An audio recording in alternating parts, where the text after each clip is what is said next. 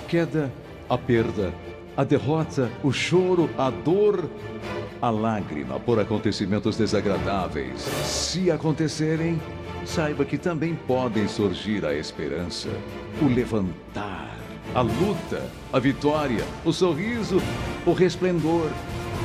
Em você há recursos inesgotáveis, forças poderosas que muitas vezes você nem sabe que tem.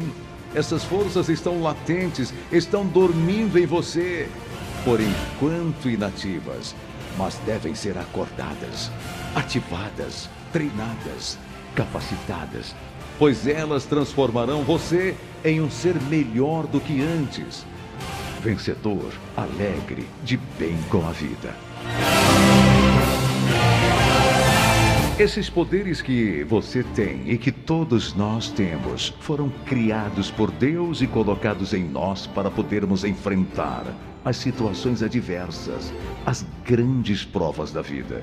Não se atemorize nem se apequene diante das lutas, das batalhas. Você é um guerreiro, uma guerreira nesta selva de pedra, de máquinas e asfalto em que vivemos. Precisamos ser fortes Precisamos ter fé, precisamos ter atitudes, precisamos ter Deus.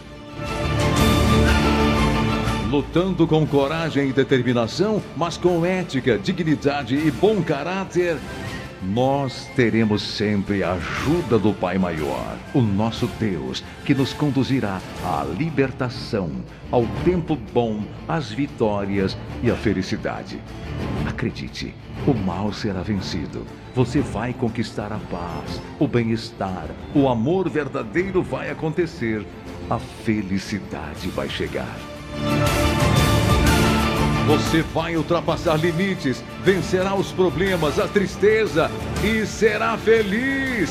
Siga firme, porque o seu caminho será de alegrias e o melhor da sua vida já vai começar.